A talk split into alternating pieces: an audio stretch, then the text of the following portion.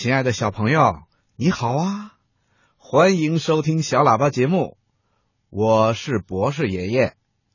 小朋友，在今天节目的一开始啊，博士爷爷要请你听全国首届巅峰诵读大赛的优秀作品。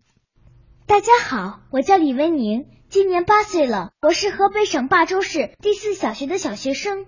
我给大家带来的作品是《小兵张嘎的故事》。抗日战争时期，生活在冀中白洋淀的小男孩张嘎与奶奶相依为命。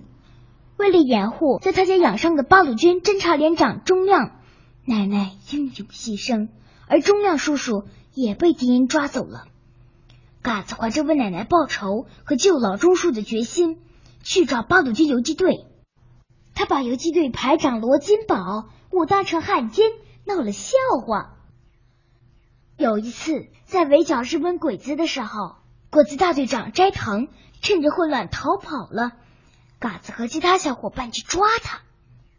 嘎子用木头手枪顶着斋藤的后背，大声的说：“把他放下，不然我就要开枪了。”斋藤以为是真枪，就慢慢的举起了双手，把枪。放在了地上，嘎子他们就这样把斋藤给抓住了。可在路上，斋藤趁着小伙伴不注意，逃进了芦苇丛中。这下可把嘎子他们急坏了。在经过村口井边的时候，他们注意到井边没人，井绳却在往下转动。嘎子说：“这里肯定有问题。”他们对着井里大声叫喊，但没人回答。